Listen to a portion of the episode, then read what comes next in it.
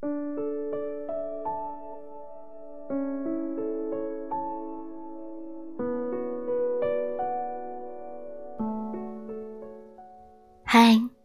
亲爱的你，晚上好。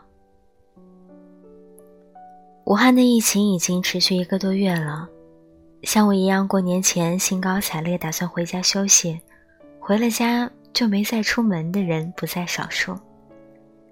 人们怎么也想不到，原来八天、十天的休息，拖到后来的半个月、二十天，甚至更长。大家的心情也从最开始的激动、开心。慢慢变得紧张、焦虑，再到现在的有点麻木了。突如其来的疫情打乱了所有人的规划和生活，出门旅行的人困在家，走亲访友的人见不到，该回去上班的日子改成了在线办公，该上学的学生被迫在线学习。人们的关注点从明星娱乐、春晚年夜饭。贺岁档影片、新春穿搭，全部转移到了疫情的消息上。为悲伤的事情痛哭流涕，为感动的事情热泪盈眶。沉溺在疫情的新闻消息里，每一个人都好像有些无法自拔。但当你把注意力全部放在疫情上，当你因为无法出门而不停地刷抖音、追剧、睡觉。你的思绪和行为就一点一点地将你从正轨上拉远，变得涣散，变得拖沓，变得懒惰和没有方向。如何对待这份超出预期的假期，是一个人对自己人生的态度，也是人群分类的检验镜。我记得读书的时候，老师经常跟我们说：“人人都认真听讲，是拉不开差距的。”但课下的时间的利用，周末休息时的安排，才让大家分出了高低。所以千万不要觉得疫情放假期间是你来之不易的纯粹放松的时间，因为好多人都在用这段时间充实提升自己。楼上邻居家的孩子是一个在读初中的学生，从上小学的时候他就开始练钢琴，在我家卧室。隔三差五的就能听到那个孩子练琴的声音，但因为我不常在家，他还要上学，练琴的声音也是断断续续出现的。这个没出门的大年，我每天都在家里，楼上的邻居也没出门，于是每天我都能听到那个孩子练琴的声音。后来我闲着没事儿，专门记录了一下他练琴的时间。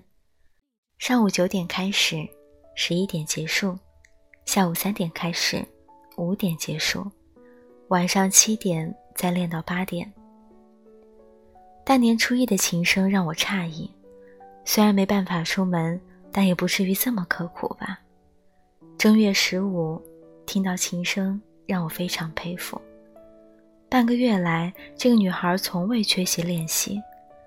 就算我哪天睡懒觉，睡到十一点多才起床，我妈都会说：“楼上的孩子都练完琴了，你才起来。”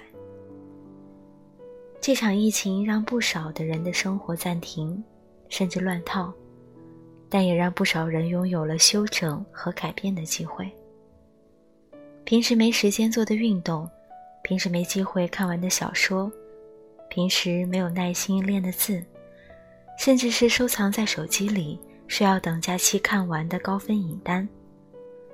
当时间给你，自由给你，干扰远离你，你又是否能真的把原本曾经计划好的事情，都一件一件的做完呢？前几天我在微博上看到一张照片，是疫情发生之后的方舱医院里，一个男生在病床躺着看书的照片。照片里的他的身后还有很多隔离治疗的病人在休息，他躺在那里拿着书，认真的样子，特别的显眼。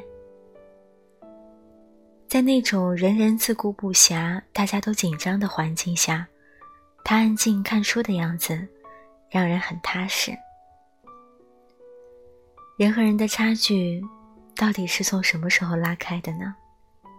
不是你在上班的时候，他也在上班；不是你在睡觉的时候，他也在睡觉；而是你在浪费时间、虚度光阴的时候，他在有规划的完成自己的人生。你在无聊的刷抖音、看搞笑段子，他在做运动、学英语。时间从来都不会欺骗任何一个人，你在哪里播种，就会在哪里看到收获。看多了抖音段子，信口拈来，网络金曲都会唱；做多了运动，身材自然好，免疫力也不会差。你怎么对待生活，生活就会给你怎样的反馈。武汉的疫情让不少人的生活都发生了改变。我们除了关心疫情的情况，尽自己的一己之力捐款捐物，别乱出门给国家找麻烦之外，很难再做更多。我想照顾好自己，大概就是这期间做的最好的事情。但我们都不要因为疫情发生不用上班就放弃努力，不要因为有大把的时间就全用来躺在床上，不要以不能出门为借口，允许自己肆无忌惮的懒惰着。等到春暖花开。疫情结束，我希望你依旧健康。希望你读了很多的书，看了很多好的电影。也希望你能够完成你的运动计划，然后充满热情的回到春暖花开时的工作岗位上。晚安，好梦。